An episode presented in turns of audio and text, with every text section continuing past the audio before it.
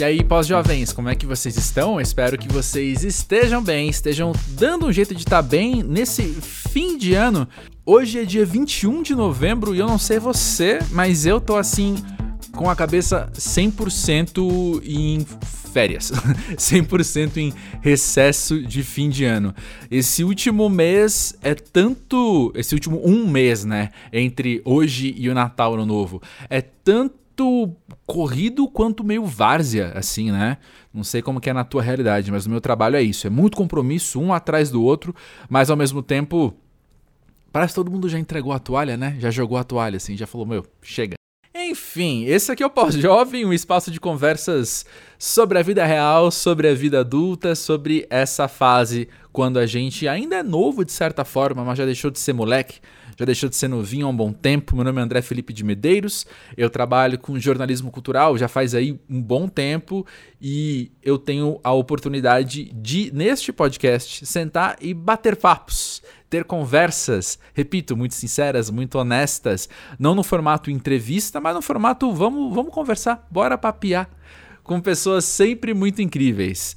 E é muito interessante como muitas vezes aqui no Pós-Jovem eu tenho a oportunidade de conversar com alguém pela primeira vez. E é também muito especial quando a pessoa que eu convido para estar tá aqui no podcast é alguém do meu convívio. E é o caso de Pedro Rizzi. A gente se conheceu faz pouco mais de um ano. Quem apresentou a gente foi nossa amiga Flávia Vitorino. Flá, beijão pra você. E o Pedro é um cara muito massa, ele é um cara que todo mundo ao nosso redor, assim, todos os nossos amigos em comum, tem uma admiração muito grande por ele. E sentar e conversar com ele logo explica por quê, assim. Ele é um cara que de fato é muito imerso em, em, arte e criatividade e ele consome muito arte e criatividade, tá mergulhadaço nisso, assim. Então ele traz muito disso para todas as conversas. É muito bonito como ele constrói os raciocínios e os pensamentos dele com esse banco de dados enorme que ele tem, de referências, de coisas que ele leu, de filmes que ele viu, lugares que ele esteve, enfim, pessoas que ele conheceu. É assim com todo mundo, né? É assim que a gente opera enquanto ser humano. Mas é muito especial quando a gente se depara com outro ser humano que faz isso de uma maneira muito inspiradora, sabe? Se você não conhece, Pedro Rizzi é um cineasta e ator. A gente tá há uns meses já, assim, ele tá produzindo uma série chamada Arquitetura Hoje, que vai sair no ano que vem, e desde que ele começou a compartilhar sobre a série, assim, eu falo para ele, fala, ah, Pedro, você vai ter que ir lá no pós-jovem pra gente bater um papo sobre isso. Ele, não, vamos, vamos marcar, sabe?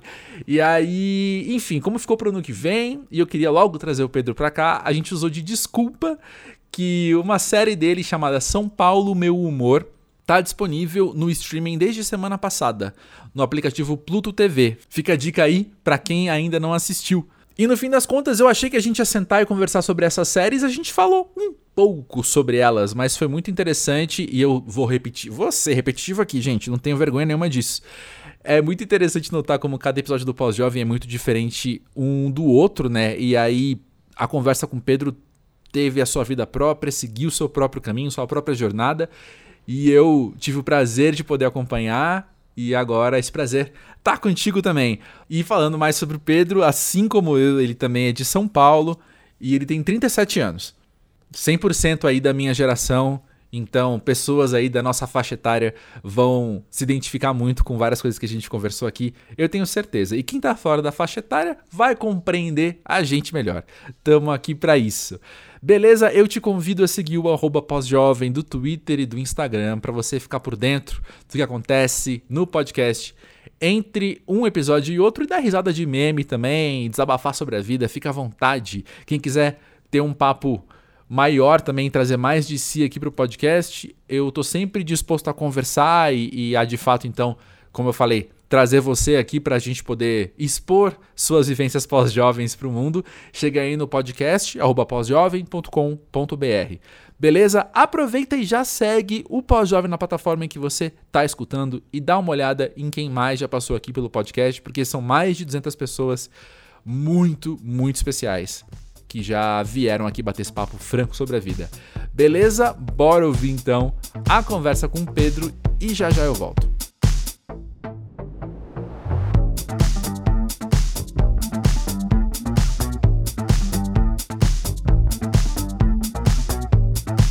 Pedro, conta pra gente, pra você, o que é ser pós-jovem? Olha, eu fiquei pensando nisso é, esses últimos dias, sabia, André?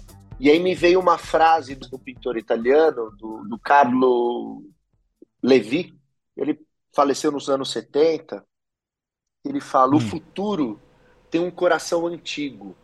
Hum. E aí isso me veio como um primeiro impulso para a gente conversar. O futuro, olha que, que beleza. Vamos lá.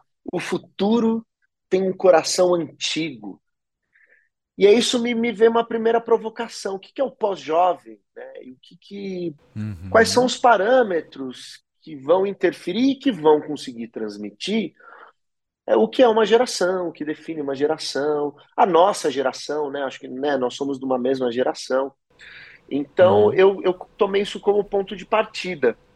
O futuro tem um coração antigo. E o que, que isso quer dizer? Não do ponto de vista semântico, mas tudo que está por vir é preciso ter um lastro histórico, é preciso ter uma compreensão das coisas que vieram antes, né? Num, num determinado, uhum. claro, com as possibilidades é, de diversas subjetividades, né? Uhum. É, de diferentes contextos sobre, sobre as questões históricas. E aí me veio o projeto que eu estou envolvido agora, que é Arquitetura Hoje.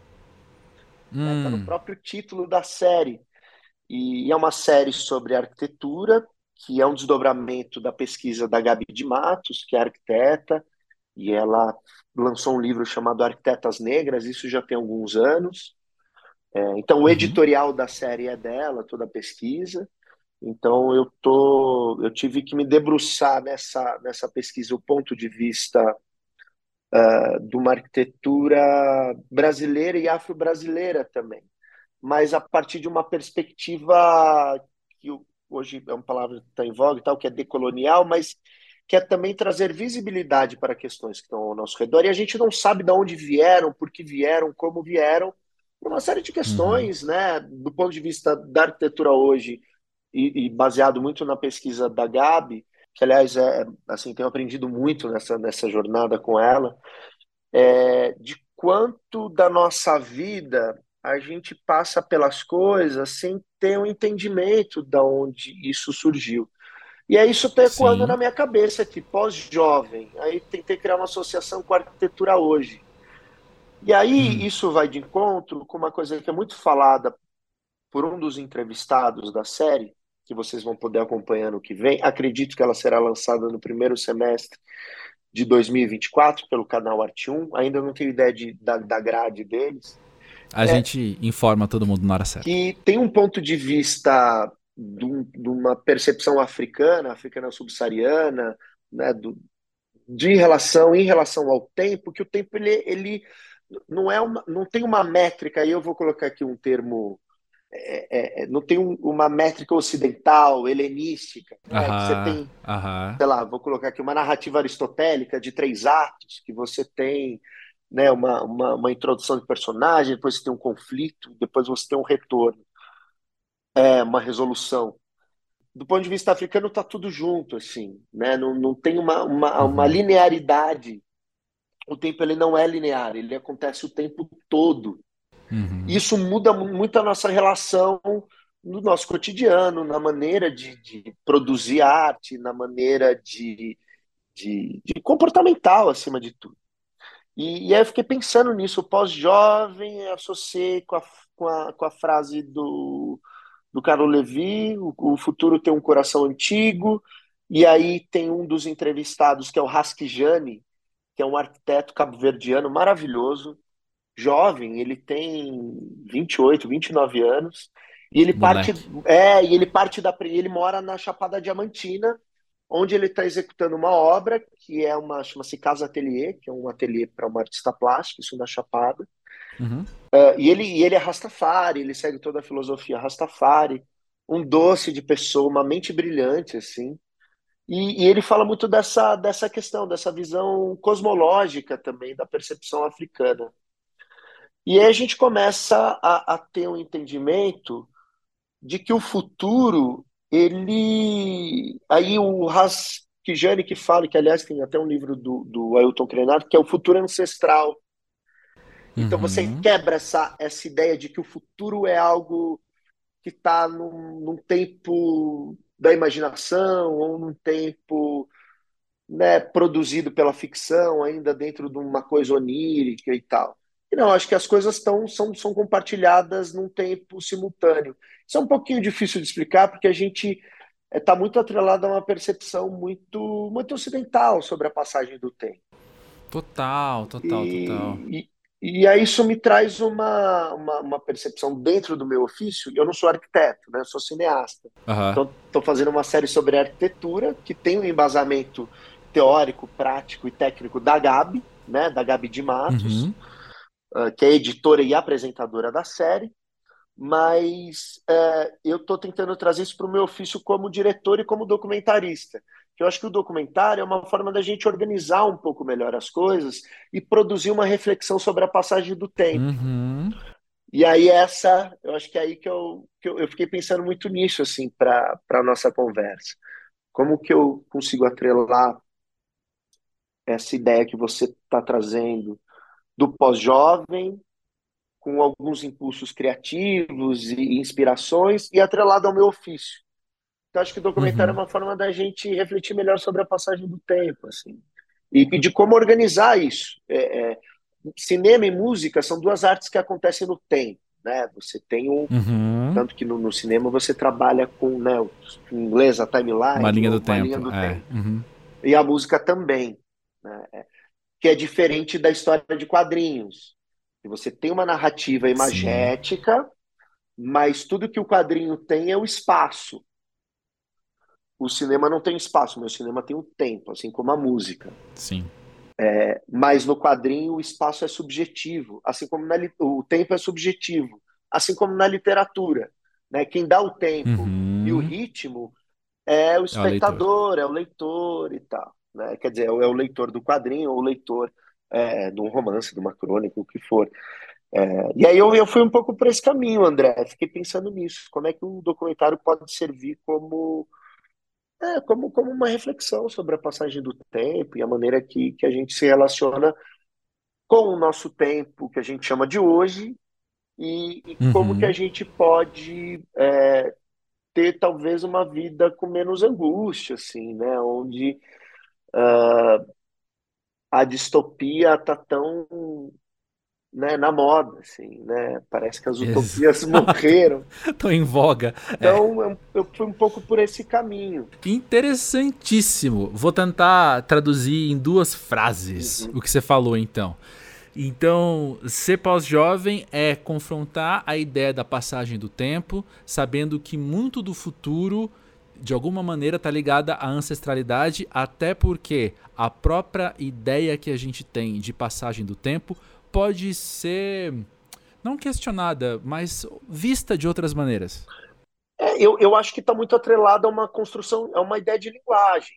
Né? Quando eu falo Sim, passado, perfeito, perfeito. presente e futuro, é, é, então eu estou buscando definições e, e, tentando organizar o que a gente chama de tempo, né? esse, esse uhum. deslocamento uhum. nosso no espaço. Vai. Então, a gente, vindo aqui para um outro né? Então, basicamente, nós vivemos num mundo de quatro dimensões. Então, são três uhum. dimensões uhum. de espaço e uma dimensão que é artificial, que é o tempo. E aí eu vou jogar aqui um outro cara. Eu tô conversando com você, tá me vindo uma série de coisas na cabeça, tá? Então eu vou falando. Amo, amo. Continua. Tem um autor que eu adoro, que é o Kurt Vonnegut, que é um escritor americano, que escreveu Cama de Gato, escreveu o Matadouro 5. E o Matadouro 5, ele, ele é uma eu acho que é um romance autobiográfico, porque ele, ele foi um, ele lutou na Segunda Guerra e ele lutou na cidade de Dresden. Isso já no final ali uhum. da, da Segunda Guerra. Ele era um soldado americano, então ele foi preso pelos nazistas e ele foi preso num porão subterrâneo, que era um antigo matador de boi. Uhum. Por isso o nome do livro Matadouro 5 está correlacionado com esse local onde ele foi preso. Como ele estava uhum. no subterrâneo, Dresden, a gente sabe que foi uma das cidades mais bombardeadas. Aliás, morrer, morreram mais pessoas em Dresden, acho que foram 300 mil, do que Hiroshima e Nagasaki juntas. Caraca. É, Dresden era o grande polo científico ali, do, que era a antiga Prússia, depois virou Alemanha e tal. Então era uma cidade uhum. que comportava um, um determinado grupo de, de pessoas relevantes para o regime nazista, e claro, os aliados tiveram que, que combater isso e bombardear essa cidade. Acontece que essa uhum. cidade quase ninguém sobreviveu, poucas pessoas sobreviveram. E o Kurt Vonnegut foi uma dessas pessoas, porque ele estava no subterrâneo. Então, quando ele uhum. sai do subterrâneo, ele sai por conta do, do. Ele ouve o bombardeio, ele sai e ele vê uma cidade devastada. Uau. É a história dele. Então, aí essa é a história, esse é o primeiro impulso. Só que olha a genialidade dele. O que, que ele faz da maneira que ele conta essa história? Ele subtrai o tempo. Não tem tempo. Hum. Então, uhum. esse personagem, é, é, o protagonista da história, é, ele, ele já sabe o dia que vai morrer. Porque não existe passado, Sim. presente e futuro. E aí ele entra numa, numa, numa brisa, assim, num caminho que eu acho maravilhoso. Vai... Acho que eu acho, eu não sei se estou falando do gênero correto, mas dialoga muito com o realismo fantástico. Entendi. E ele vai para um, quase uma coisa borgiana, assim. Tem, acho que tem, tem uma correlação uhum. interessante desses dois escritores. E só que ele subtrai a ideia de tempo. Então tem um momento que esse, que esse personagem do livro ele é, ele é raptado por seres de outro planeta e que não tem a dimensão do tempo. Uh, uhum. Então, e que vive em uma dimensão. E eu achei interessante essa, é, a forma que ele, ele desenhou o estilo da literatura dele através da subtração da ideia do tempo. Então, o personagem já sabia o dia que ele ia morrer, sabia o dia que ia casar. Então, o, o, o, o livro certamente não tem uma não tem uma construção cronológica, né, linear dos fatos. Ele é uma coisa mais hermética, assim. Uhum. E, e, eu acho que está atrelado a isso pós-jovem. Assim, eu acho que o futuro está muito atrelado a uma, a uma outra percepção, uh, não só sobre a passagem do tempo, mas de uma questão uh, linguística do que, do que é o tempo. Né? Como que a gente vai comunicar e vai conseguir organizar é, essa ideia, essa concepção de passado, presente e futuro. Uhum. Esses tempos, depois a gente pode falar aí de tempos verbais e tal. Uhum. Um tempo verbal, ele, vamos lá, o pretérito perfeito é algo que já aconteceu e a gente ele existiu. O presente é uhum. é algo que está acontecendo e o futuro ele não existe do ponto de vista prático, uhum. né? Ele é um projeto. Sim. É uma Sim. ideia, né, tá, tá numa coisa é, é, associada ao mundo onírico, tá na, na imaginação uhum. das pessoas, né? Mas ele ainda não aconteceu do ponto de vista real.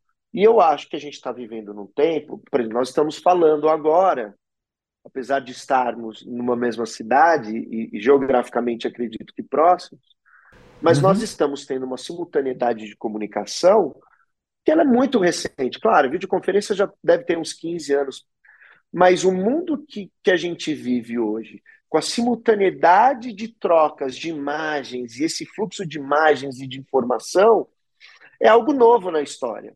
E por se tratar de algo Sim. novo, eu acho que a nossa concepção de tempo, o que a gente chama de tempo, ela também precisa mudar. Então, talvez. Perfeito. Então, perfeito. o que a gente entende como jovem, e aí eu não sei se vai estar atrelado mais a uma ideia de geração né? Porque uhum. a gente pegou agora os dados do IBGE, saíram, sei lá, tem, tem um mês. Isso. E a gente viu que a, a população brasileira está envelhecendo. Né? Foi um choque para uhum. todo mundo. Primeiro que a, a, população brasileira cresceu muito pouco. Né? Tem um, a gente acreditava que o Brasil teria mais lá 250 milhões de habitantes, a gente viu que são 203. Então a população uhum. que está envelhecendo, a nossa geração dos anos 80 é a geração que vai vai ter o maior recorte daqui a uns anos. E o que, que, isso quer dizer do ponto de vista prático? E aí eu vou jogar para o lado comportamental. É, é que hum. quem vai ditar a moda e o comportamento vai ser a faixa etária maior, que não é mais a jovem.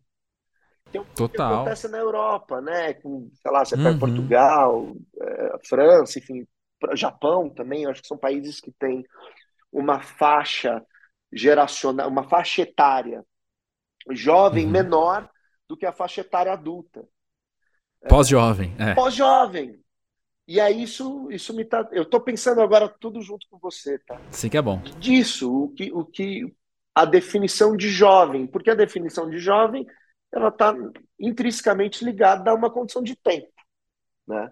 Uhum, é, agora, uhum. quando você lança essa provocação pós-jovem, né? Será que o pós ele está atrelado a uma ideia de uma próxima etapa? Certamente, mas será que é uma. Mas também não é uma transformação no gênese da coisa. Não é que você vai deixar de ser Sim. jovem, novo, é, é, pueril, enfim. Estou tentando trazer adjetivos aqui para traduzir isso. É, e aí, ou é, é uma etapa que ela carrega consigo essa gênese, um pouco como é uma pós-produção de um filme. Isso é pós-produção, mas uhum. não é outro filme. É só um processo uhum. dentro daquela mesma obra. Então aqui Sim, e é um processo definidor. Definidor. Saca? Sim. É um processo que as coisas ali, na verdade, podem mudar completamente. Você podia ter uma ideia de um futuro que não existe, né? O futuro que é só plano, o futuro que é só imaginação. E na hora da pós-produção, que é quando um certo futuro chega para aquela obra, ela ganha um novo corpo. Ela ganha um novo significado, às vezes. É. é tô... tô vendo similaridades paralelos aí com o que pode acontecer totalmente, com a vida também. Totalmente, uhum. né? É, e é curioso porque o pós no cinema, a gente coloca o pós, mas é algo que vai acontecer no presente, né? Então, esse é. pós, ele, ele, na verdade, ele está segmentando um processo, né? ele está setorizando, na verdade. E, uhum. e, e, e, é curioso, porque, por exemplo, você pega um documentário, diferente da ficção, na maioria das vezes, na, quando a gente constrói um projeto de ficção, seja um longa-metragem, um curta-metragem, uma série, você parte sempre do, de um roteiro vão ter uhum. aí diversos tratamentos até você conseguir fazer um desenho de produção a partir desse roteiro e que esse desenho de, de, produção venha transmitir é, a dramaturgia que está posta naquele roteiro, né? Uhum. Então a ideia, a estrutura narrativa, né, a construção dos personagens, a definição dessas locações, enfim, está tudo presente naquele roteiro. Então, na maior parte das vezes, majoritariamente, você, o teu filme final, o teu produto final, ele é fidedigno a esse roteiro, né? Até por uma uhum. questão de produção. Então. No documentário, não. No documentário você tem uma ideia inicial, uhum.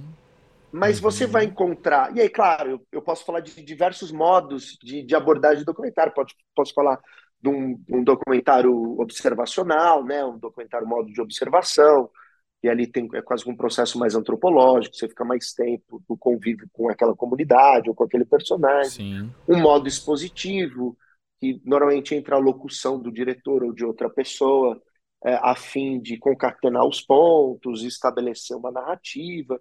Então, o expositivo você já tem uma, um controle maior. É, aí tem, enfim, o performático, o poético, uhum. mas é, o documentário ele lida o tempo todo com o imponderável. E é um pouco parecido com a uhum. vida. Eu não tenho como uhum. ter uma exatidão do que vai acontecer, assim como é essa ideia de futuro, essa ideia pós. E o que, que eu quero chegar com isso que eu estou falando? É que o documentário, na pós-produção, é aí que você vai definir esse roteiro. É aí que normalmente você vai encontrar um personagem que ele não estava na tua ideia inicial, mas a partir de uma entrevista, uhum. você foi levado para um outro caminho. Total. É, você começa, total. eu acho, sei lá, vou, vou, dar um exemplo aqui que, que é um filme mais conhecido até da galera do documento, que é o Cabra Marcado para Morrer, do Eduardo Coutinho, sim, sim. que é um filme que ele uhum. foi finalizado, ele começa em 64, é interrompido por conta do golpe de 64, e ele vai terminar 20 anos depois, quando já tem um processo de abertura. E, e o começo do a ideia inicial do filme era contar a história de um, de um ativista político que so, sofria pressão de um, de um, dos latifundiários, e esse cara foi assassinado, então ele queria reproduzir algumas dessas cenas com a esposa e com os filhos, uh, e ele queria, então ele tinha chamado um, ele ele estava fazendo a reconstituição de algumas cenas, ele estava trazendo um pouco da ficção também para o documentário, que para o Coutinho, documentário uhum. ficção não muda, né? Tudo é ficção. Assim. Uhum. Mas a, a, ideia interessante disso é que ele só foi encontrar, e aí por questões obviamente políticas e tal, mas assim, é um outro filme 20 anos depois. Né? Ele foi se uhum. transformando ao longo do processo. E, e, é isso que me faz, é, é, o que me interessa muito fazer documentário, porque eu acho que tem uma correlação muito próxima com a vida, né? Com o imponderável, uhum. com as surpresas. Com... Perfeito. Então eu, eu, eu, eu tô pensando um pouco nesse, nesse lugar, assim, tentando fazer essa analogia um pouco com o meu ofício, nessa questão uhum. pós-jovem. Então, sei o que eu, eu acho que assim, o jovem também a palavra jovem, estou pensando junto aqui com você, né? A gente pensar jovem, a gente só tem uma percepção da juventude quando ela acaba, né? Assim, ela... quando você já tem um distanciamento. É. E não existe muito. Eu, eu digo, você não lembra último, qual foi seu último dia enquanto criança? As Sim, coisas... aquele meme, né? Quando teve um dia que você e seus amigos saíram para brincar e ninguém sabia que era o último. Que era o último. Ah, tem esse meme?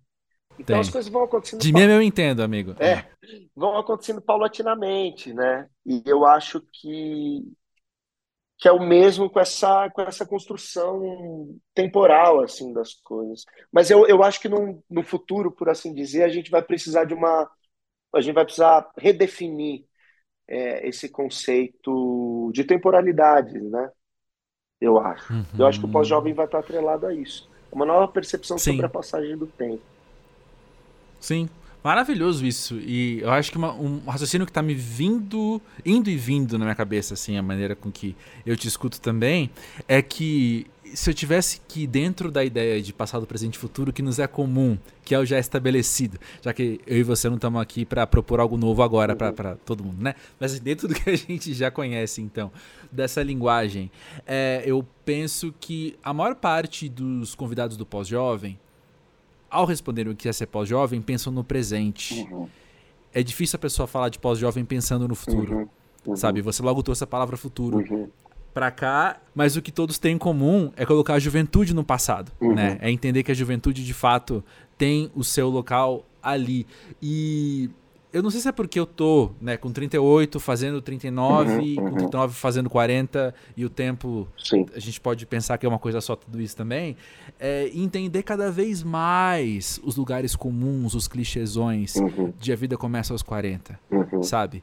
E, pela primeira vez em muito tempo, desde que eu era jovem, eu poder pensar em futuro. Uhum, uhum. Saca?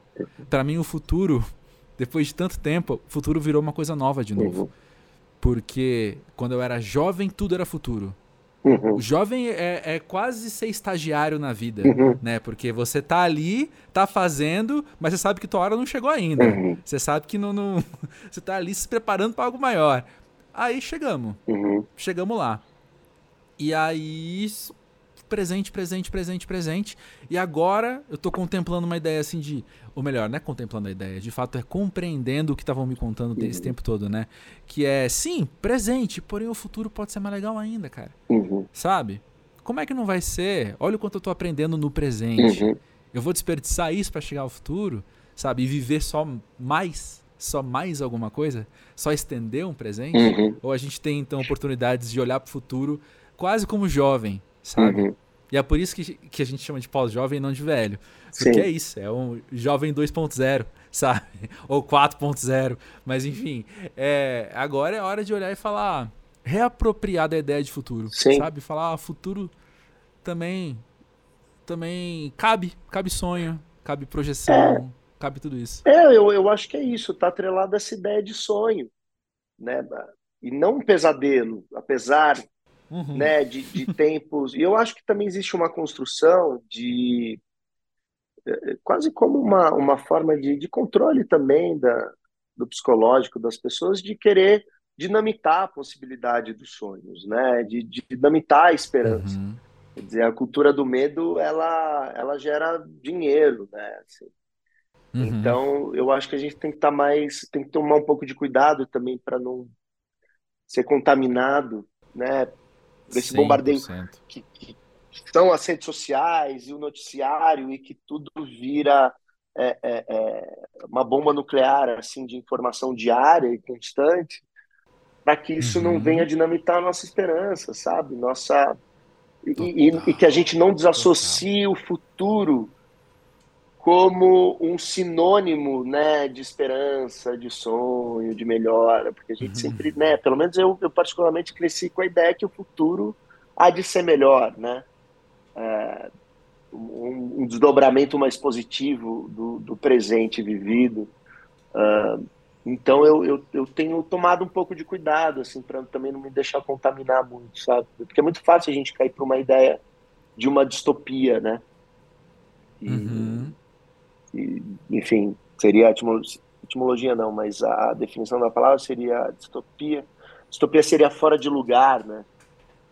E hum. utopia, que aliás tem um livro maravilhoso, é Utopia, que é do, se eu não me engano, é do Thomas More, que foi um escritor inglês do século XVI. Ele hum. escreveu esse, esse livro Utopia, fala sobre uma sociedade que vivia numa ilha e tal. É, só que o fato interessante, não vou entrar aqui no, no mérito do, do, livro, mas eu vou entrar na questão que esse livro foi escrito a partir uh, essa ideia dessa ilha ela foi inspirada na ilha de Fernando de Noronha. Isso foi hum. 1560 e tal. Então ali o comecinho é, do, do, processo de né, das, das, navegações e tal. Sim. Então essa ideia de, de utopia ela tá, apesar de ser um escritor inglês e ser um livro célebre, ela está atrelada a fundamentalmente a né, uma, uma ideia de Brasil também. É, e, e, é curioso. Lindo. É, e para mim, acho que o Brasil tem uma coisa possível, sabe? De, de, de esperança mesmo, de, de um futuro um, possa ser mais saboroso assim, e doce. Né? Uh, claro, sem cair numa infantilidade muito romântica e ter que aceitar os fatos, um, mas que, que pode ser um caminho possível. Eu acho que isso está tá, tá muito atrelado a essa ideia do, do More, quando ele escreveu Utopia. Uhum. Então, acho que a gente precisa pensar melhor nesse lugar possível e não num lugar fora do lugar, fora do eixo, né? Uma construção distópica. Perfeito. Perfeito. É, eu falei, eu respondi bem no bem narcisista, bem egocêntrico, né? Eu falei tudo no micro, no ego. Mas você tem razão, assim, acho que a gente, enquanto, enquanto macro, a gente pode sonhar com isso também. A gente deve construir isso juntos, inclusive, né? Porque essa construção ela é coletiva. Deixa, tipo, deixa eu puxar uma aba aqui que está meio aberta no meio da nossa conversa também. Tanto você quanto eu falamos de aprendizado uhum, em algum momento uhum. aqui hoje. E é um paralelo entre nossos trabalhos também. Uhum. Eu penso que você, assim como eu, a cada projeto precisa, mano, mergulhar Sim. e estudar e assistir, e escutar e conversar e debater. Isso é o que eu mais gosto. Top 3 coisas que eu mais gosto no meu trabalho. E você? três coisas que eu mais gosto do meu trabalho. Não, não, não. Eu falei, isso tá no meu top ah, 3. Tá no... E para você também, tá? Também tá. Eu, eu, eu, eu não tenho, eu não sou uma pessoa que, assim, como, como cineasta e tal, né? Enfim, escrever dirigir filmes ou séries. Eu não tenho uma. Eu não consigo ter uma construção, um desenvolvimento já muito definido das coisas que eu quero. Eu tenho uma ideia Sim. inicial, um, um, um, tema, e aí eu penso em como abordar esse tema. Mas para mim o processo é muito importante. Assim. Uhum. O processo ele, é, é, é, ele vai me apontando, apontando caminhos muito curiosos. Assim, isso é o que mais me agrada. Então, uhum. uh, e isso está diretamente associado ao processo de aprendizagem. Eu não sei quem falou uma vez que o segredo de parecer que sabe é estar o tempo todo aprendendo. E, e eu acho que o nosso ofício nos dá essa oportunidade de você lidar com temas ou estar em contextos diversos do uhum. qual uh, você tem um determinado acesso e, e, que isso dificilmente seria possível dentro de uma outra realidade, mas com um olhar uhum. é, curioso, mas ao mesmo tempo uh, não, não como uma lâmina moral sobre as coisas, mas com um ponto de uhum. vista sempre ético também, de como abordar o tema, de como expor aquela história, contar aquela história, a vida daquelas pessoas. E aí uhum. né, esbarra uma questão subjetiva de cada realizador ou realizadora. Uh, mas para mim o processo é incrível. Eu acho que eu já tinha falado isso acho que anteriormente, mas assim para mim é, é, sempre quase uma autoanálise, sabe? É, é, a gente vai se conhecendo melhor também e, e numa tentativa possível, que, que não, né, não busco uma, uma, algo cristalino e, e, puritano do ponto de vista prático da realização artística, do ponto de vista uhum. de, de, ah, não, eu não tenho mais vaidade, claro que vou ter. Mas eu acho que eu estou ficando um pouco mais velho, estou com 37, então também os 40 já está né, numa esquina possível, Sim. assim. É, são três tropeços, está ali. É, mas eu estou hoje tentando ter menos ego no sentido assim, ah, isso é para outra pessoa, porque o que vão achar? Claro que eu tenho que pensar no uhum. público. Uhum. Acho que quem não pensa no público tem um egoísmo muito grande, mas uhum. eu acho que a gente realiza, principalmente projetos independentes, que não necessariamente estão atrelados a uma lógica de mercado, é uhum. você, e você pode fugir um pouco de um, de um, de um formalismo, assim, eu acho que primeiro tem que satisfazer a, a tua realização artística, né? Enquanto, enquanto pessoa. E, e, nem sempre aquele projeto ele vai ser o mais badalado, nem sempre aquele projeto ele ele está indo a uma lógica de mercado e não precisa ter. Acho que ele precisa atender uma necessidade de você realizar. E que é difícil, né? Como eu, eu não, não, não gosto de polarizar isso porque a gente eu dependo, né, todos nós do mercado, uma lógica de mercado, de vender, de, de trabalhar e de ganhar nosso sustento. Mas ao longo dos anos eu tenho percebido isso, assim, para quem que eu estou fazendo, por que que eu estou fazendo. Eu acho que o mais importante Olha, é de ser menos o que isso vai reverberar do ponto de vista de um lugar, como é que eu não sou contaminado por, pelo que aquilo pode me produzir do ponto de vista alimentar uma vaidade, mas o que, que aquilo pode me proporcionar enquanto jornada, né? enquanto singularidade, destino. É, então é o processo, é o caminho, né? a jornada. E aí. É. Tem também uma questão muito prática aí, na verdade, e eu vou falar uma baita obviedade só para a gente traduzir também o que a gente está falando aqui.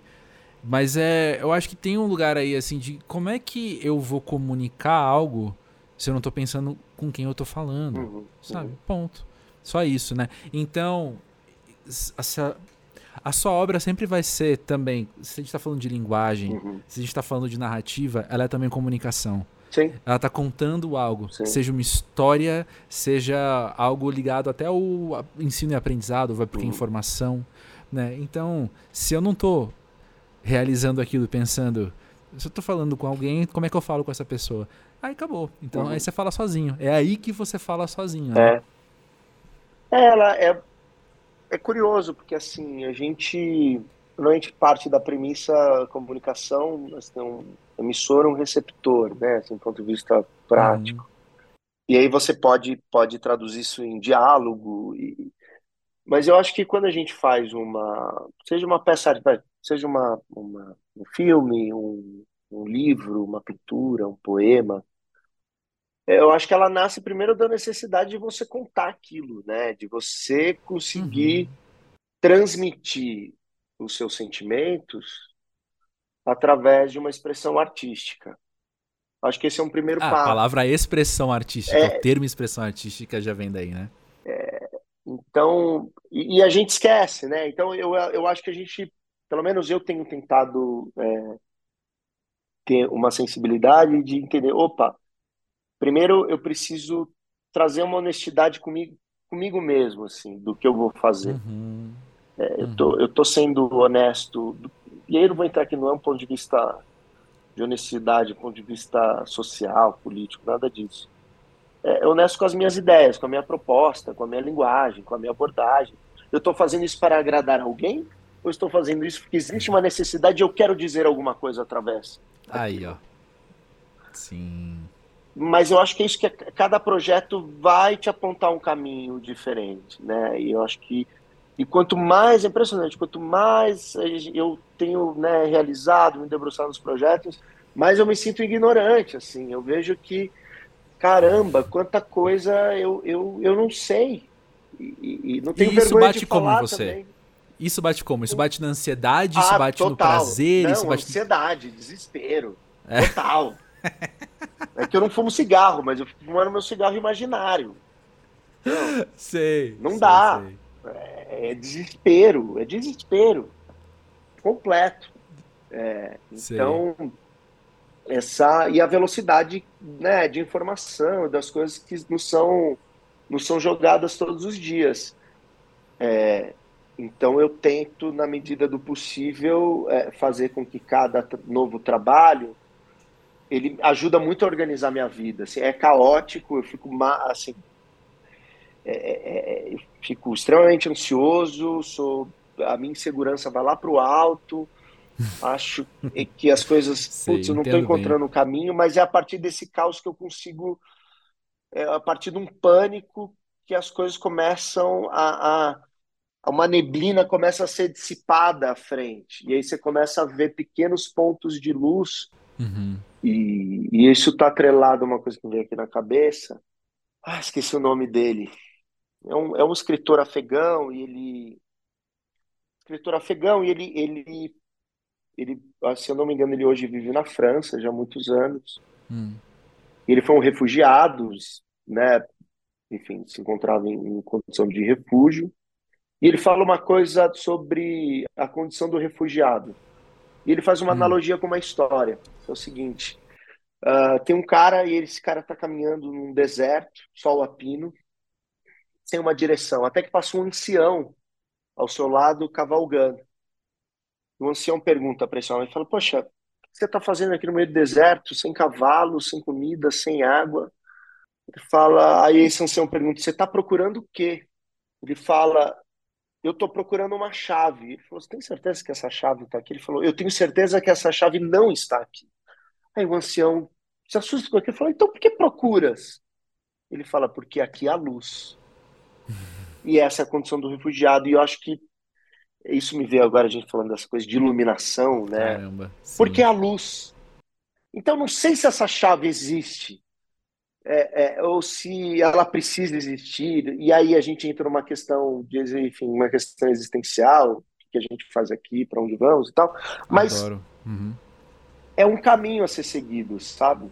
Isso, para mim, o, o, fazer esse, esse trabalho que eu faço quase que diariamente, é, não sei, é um, é um caminho possível, é um lugar que, que há luz, no meio dessa dessa ansiedade, desse caos que eu me encontro por não saber das coisas e me encontrar às vezes buscando, né, adquirir mais conhecimento.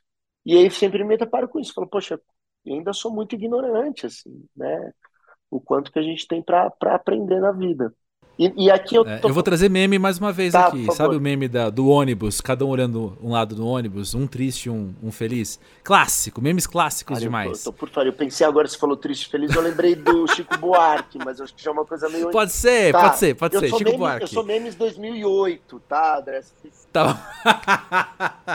tá bom. Aquela época, meio Orkut, meio Tumblr, entendi. Isso, isso. Saquei. Mas aí, assim, eu, eu já fui o Chico Buarque triste do Eu Não Sei Nada. E eu tô agora do Chico Buarque feliz falando Eu Não Sei Nada. É isso aí, cara. É isso aí. Porque eu vou. É, é humanamente impossível saber tudo o que eu quero. Sim. É humanamente impossível conhecer tudo que eu quero conhecer. Então, o que vier é lucro. Total. Mesmo. Mesmo. Mesmo. É, é, Não, bora. É, o, o, destino, como é que é? O destino é a viagem, né? Então. Isso. Mas é, é isso, assim, para mim eu, eu entro em pânico, é caótico e, e, e entro em desespero, uh, não somente antes de começar o projeto, ao longo e na pós-produção, uhum. assim, de, de, uh, de, de coisas possíveis. Trabalhar com você é difícil? Olha, eu, eu acho que sim. Eu, eu sou, eu tô, eu tô aprendendo agora a delegar melhor também as coisas. Eu, eu sou muito centralizador assim, no meu trabalho. Uh, o que, o que tem dois caminhos, né? Assim, ele é negativo porque eu fico sobrecarregado e, e preciso também transmitir mais confiança nas pessoas que estão ao meu redor. Preciso transmitir que eu confio uhum. nelas. Acho que isso é um exercício uhum. que eu preciso uhum. fazer constante, assim. Uh, até porque eu não faço o meu trabalho sozinho, né? Assim, eu dependo de uma equipe. Não é Exato. é possível fazer audiovisual sozinho. É, você pode ter uma ideia inicial, você pode escrevê-la, você pode assumir diversas funções, mas é um uhum. trabalho coletivo, né? Ele, ele uhum. depende de um time, de uma equipe.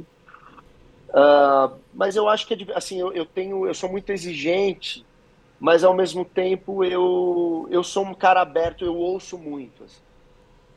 Tô hum, aprendendo, eu, eu, tenho mudado muito nesses últimos anos, assim. Sempre gostei, na verdade, de trabalhar em equipe. Assim. Eu, eu, eu, eu não sou um bom, um bom criador solo, assim. Eu tenho ideias iniciais, mas eu gosto de conversar. Acho que a conversa é fundamental, o espaço da conversa. Acho que é o mais importante. Uhum. Então, eu acho que é mais difícil do ponto de vista prático e a extensão do, dos processos. Assim. Os processos são um pouco extensos. Um projeto. Uhum. Né, você não consegue fazer uma série em três meses, seis meses. Para mim, os processos são, são extensos. Mas, assim, é, Sim. eu, eu, eu né, trabalho já com praticamente uma equipe muito parecida há muitos anos. assim Obviamente uhum. que, que alterna, né, eu, eu, vou alternando conforme projeto, é, tentando também sempre é, buscar alternativas de né, visões de mundo distintas, de origens distintas, porque eu acho que a, a ideia de, de, pluralidade ela não é só uma ideia convencional do ponto de vista prático, social, político. Ela também produz uhum efeitos artísticos muito oportunos para a obra em si, sabe? É, Sim. Ela, ela vai te. te a, não, a diversidade de, de pensamento, diversidade de origem, diversidade de ser e estar no mundo, ela vai te trazer uma riqueza humana, né? 100%. Das sensações 100%. e da leitura que a gente faz das coisas e, invariavelmente, de nós mesmos. Então, uhum.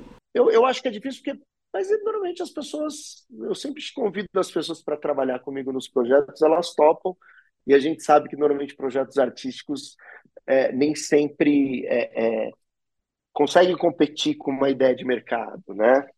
Mas uhum. a gente uhum. acaba trabalhando com editais e fundo setorial e de tudo que aconteceu nesses últimos anos no Brasil, a coisa ficou muito. Né, voltando agora, mas a gente ficou aí quatro anos né, com, com desmonte completo, mas, mas é isso, assim, eu, eu acho que tem as minhas exigências, mas eu tenho feito cada vez mais um exercício de, de ser mais flexível é, e de, de ouvir, assim, para mim, é isso sempre foi, para mim, sempre foi muito importante, assim, eu acho que o palpite, seja de quem for, assim, quem tiver na equipe, para mim é muito importante. E às vezes tem pessoas uhum. Estou trabalhando agora nesse último projeto Arquitetura Hoje, tem a assistente de produção, que é a Jéssica. E ela já trabalhava nessa produtora, que é a Nalage Filmes, que está produzindo uhum. a série, e, e, ela já tinha trabalhado em outros projetos, e a gente trabalhou bastante. Né? Como é uma série de cinco episódios, rodamos o Brasil, viajamos bastante. E, e, e ela, ela é uma profissional exemplar, assim, é muito bom trabalhar com ela, porque além dela ter esse senso profissional entregar com muito esmero, ela é muito divertida, ela deixa o astral lá em cima. E aí, depois de algumas diárias, eu fui começar. Eu, eu pedia para ela tirar foto das locações, né? Assim, para fazer a visita de uhum. locação e me mandar. Aí eu comecei a olhar, só falei, poxa, olha, olha, ela tem um baita olhar. E eu não hum. tinha sacado. Então, uhum. acho que a uhum. gente, né, quem é diretor ou diretora, tem que estar muito atento essas pessoas que estão ao seu redor, é, porque às vezes é uma pessoa que está do tempo todo do teu lado, mas está num departamento que está mais associado à produção e não à equipe de fotografia, no caso, e que pode, às vezes, num próximo projeto, compor um. Claro, caso ela queira ou ele queira, mas compor um outro departamento que tem um olhar fabuloso. Total. A partir de uma, uma, uma, Ela fez umas fotos, depois a gente foi filmar as coisas aqui em São Paulo, e ela fez umas fotos. Falei, poxa, Jéssica, você tem um, um olhar incrível, sabe? Fotografia. Então, acho que está mais aberto a isso também, assim. De, de... Mas Sim. é isso, assim, eu sou, sou muito centralizador e muito metódico, assim, nos processos, né?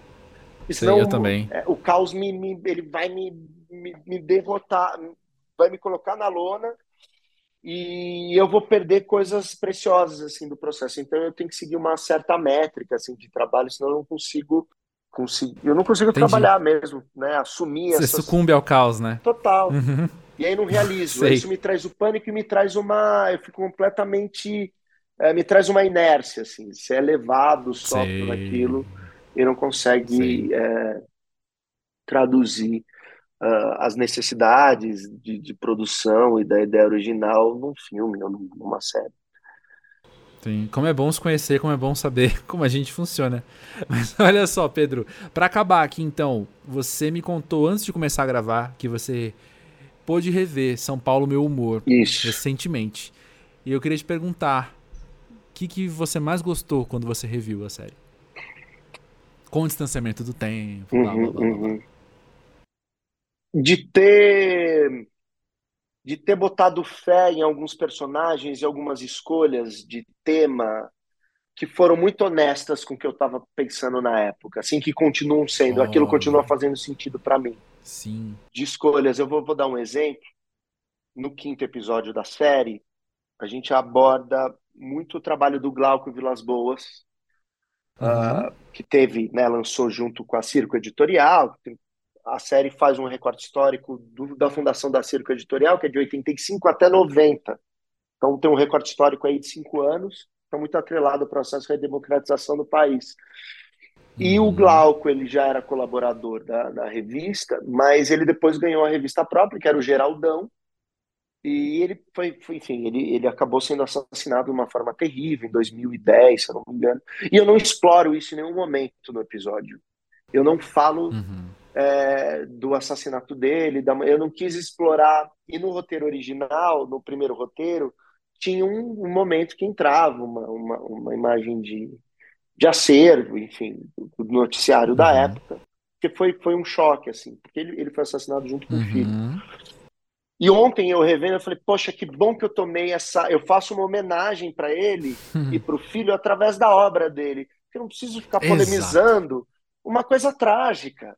Entendeu? Eu não. Uhum. E aí que, que é um baita artista. Eu tenho tanto para falar que nem seria impossível falar sobre a vida do Glauco em 52 minutos do tempo de arte do, do episódio. Uhum. Então eu preferi falar né, da, da arte dele, do cotidiano, do comportamento. ah, e aí eu, e isso me fez muito feliz. E aí uma outra escolha foi ter colocado. Quem é roteirista também da série é o, é o Cuenca, o João Paulo Cuenca. E aí veio essa Uhum. ideia dele, que foi genial, que foi trazer um psicanalista para fazer uma leitura psicanalítica dos desenhos do Glauco. E a gente encontrou um psicanalista maravilhoso, somos amigos hoje em dia, que é o Dr. Henrique Mandenbaum, brilhante, assim, um humanista fantástico. E é apaixonado pela obra do Glauco. E tem um determinado momento que ele fala: o Glauco colocou o Brasil inteiro numa sessão de análise. Uhum. E aí tem um determinado momento que ele fala, ele pega o livro, o Glauco, para quem não conhece, vou colocar aqui ao senso comum de todo mundo, cartunista, mas o Glauco ele tinha personagens que iam no limite da ideia comportamental e enfrentava muito uma Uhum. construção conservadora de costumes e tal. Então, um dos personagens, Geraldão, sofre do, do a síndrome de Édipo e tal. Ah, Uhum. tem tem o casal, casal, casal neura, isso. Ele é um pouco, vou tentar fazer uma analogia rápida aqui. O Glauco Vilas Boas seria o Nelson Rodrigues. O que o Nelson Rodrigues foi para dramaturgia, Total. o Glauco foi isso nos quadrinhos. Assim, ele expôs a Muito sociedade bom. brasileira, né, e, e a classe média e tal, de uma maneira que ele, ele tirou tirou do armário assim é, é, é, as questões que sempre foram muito uh, escondidas né da, da sociedade. E aí tem um ponto interessante que o Henrique aí antes dele começar a fala ele falou olha aí eu perguntei para ele o que, que é boemia? Porque os personagens estavam muito atrelados a essa condição boêmia também uso de substâncias e ele fala aí ele pega um, ele pega o dicionário aí ele lê boemia comuníssimo no Brasil porém não oficial. Essa é a nossa doença. Comuníssimo no Brasil, porém não Uau. oficial. Isso eu achei assim Sim. é, é, é, incrível. Então fica aí o convite para quem quiser assistir e puder. Queremos. É, a série está na Pluto TV, acho que é só baixar o aplicativo. Então estão lá os seis episódios da série. Mas é, é isso, me, me deu uma. Foi curioso. Depois de tantos. A série foi lançada em 2019 pelo canal Arte 1. Então, assim, já tem aí quatro anos, né, desde o lançamento. Pois é. Fiquei feliz em ter visto isso, assim, de ter sido, acho que, muito honesto com, comigo mesmo, assim, das coisas que eu queria. E hoje eu falei, poxa, que bom, que bom que eu, que eu fiz algumas escolhas, assim. Perfeito. E foram quatro anos que a gente mudou bastante, né? Todo mundo Muito. pode falar isso, né? A gente se transformou em quatro anos. Então você, quatro anos depois, transformado, poder Sim. olhar para trás e concordar, tem aí um, um valor muito legal para como aquela escolha foi acertada, né? Pedro, todo amigo em comum nosso fala de você com uma admiração muito profunda. É. E o Solari, que você bem conhece, Sim. Quando esteve aqui no Pós-Jovem, terminou o episódio falando que a gente convida para podcast pessoas que a gente respeita muito. E tudo isso é verdade. Como é gostoso te ouvir falar, como é gostoso ver como você constrói seus raciocínios e tudo que você agrega e tudo que você comunica. Obrigado por estar aqui no Pós-Jovem trazendo você. Obrigado, André, pelo espaço, pelo convite, pelo carinho, pelo papo saboroso. Esse espaço do diálogo tão importante e tão necessário para a gente também trabalhar com arte, né? Sempre a possibilidade de, né, de legitimar o trabalho e conseguir expandir né, o público e chegar um pouquinho mais perto através da, da nossa palavra que dita. Então, te agradeço.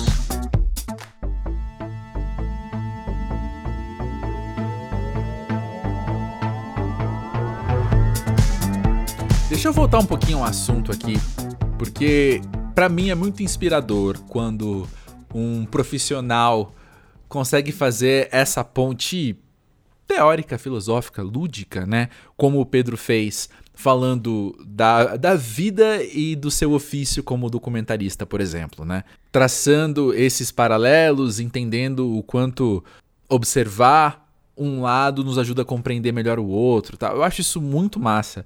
E eu tô num momento assim de não redefinição, mas talvez um redescobrimento do que é o meu trabalho, do que eu quero para ele e do quanto ele molda também a minha visão de mundo, né? E principalmente a minha inserção na sociedade. No meu caso, né, eu estudei comunicação, depois fui estudar arte, e tanto os comunicadores quanto os artistas costumam ser encorajados a pensar bastante né, na, na sua inserção na sociedade, no quanto você contribui na construção do mundo, o quanto o que a gente faz registra o momento histórico que a gente vive, sociopolítico e por aí vai. E ok, sempre entendi e sempre curti essa ideia, mas eu acho que eu hoje, eu pós-jovem, assim, eu aos 38 anos, parece que essa ficha não para de cair, sabe? Parece que cada vez mais tem a ver, obviamente, com as coisas que a gente tem vivido, que são quase. Eu, eu, quero acreditar que são aberrações históricas, né? Várias coisas que a gente passou nos últimos anos, assim.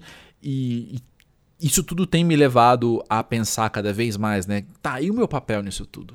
E, e o que, que meu trabalho tem a ver com tudo isso, né? O que, que eu posso fazer aqui? E esse, obviamente, é um movimento que qualquer pessoa, qualquer profissional, qualquer pós-jovem, independente da área de atuação, pode ter, né? Como eu disse, eu acho que eu, em comunicação e artes, eu sempre fui muito encorajado a pensar nisso. Obviamente, profissionais do direito também são confrontados com ideias assim, gente de medicina, e se você faz, sei lá, serviço social, pô, muito mais, né? Quem estuda ciência política.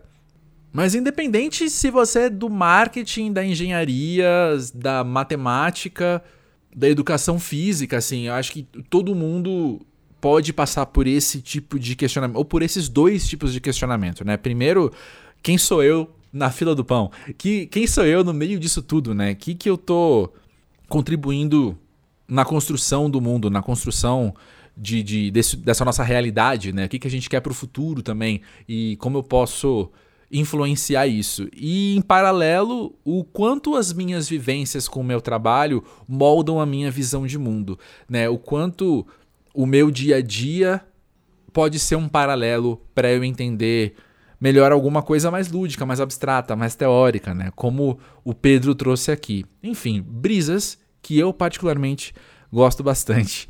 E deixo aqui esse convite mesmo, assim, para você pensar nessas coisas. E se você chegar a alguma conclusão, ou chegar a uma outra pergunta, ou chegar, enfim, aonde quer que você chegue, eu vou adorar escutar mais sobre essas suas vivências e essas suas ideias. Chega aí no podcast pós-jovem.com.br E, ou, repito, tamo aí no arroba pós-jovem do Twitter e do Instagram. Na semana que vem, eu não quero dar spoilers, mas eu vou te dizer que é com uma pessoa que não faz parte do meu convívio, como eu falei do Pedro, mas é alguém com quem eu já troquei muito ao longo dos últimos anos, porque é uma artista assim que eu gosto demais do que faz enquanto artista e do que fala quando a gente conversa.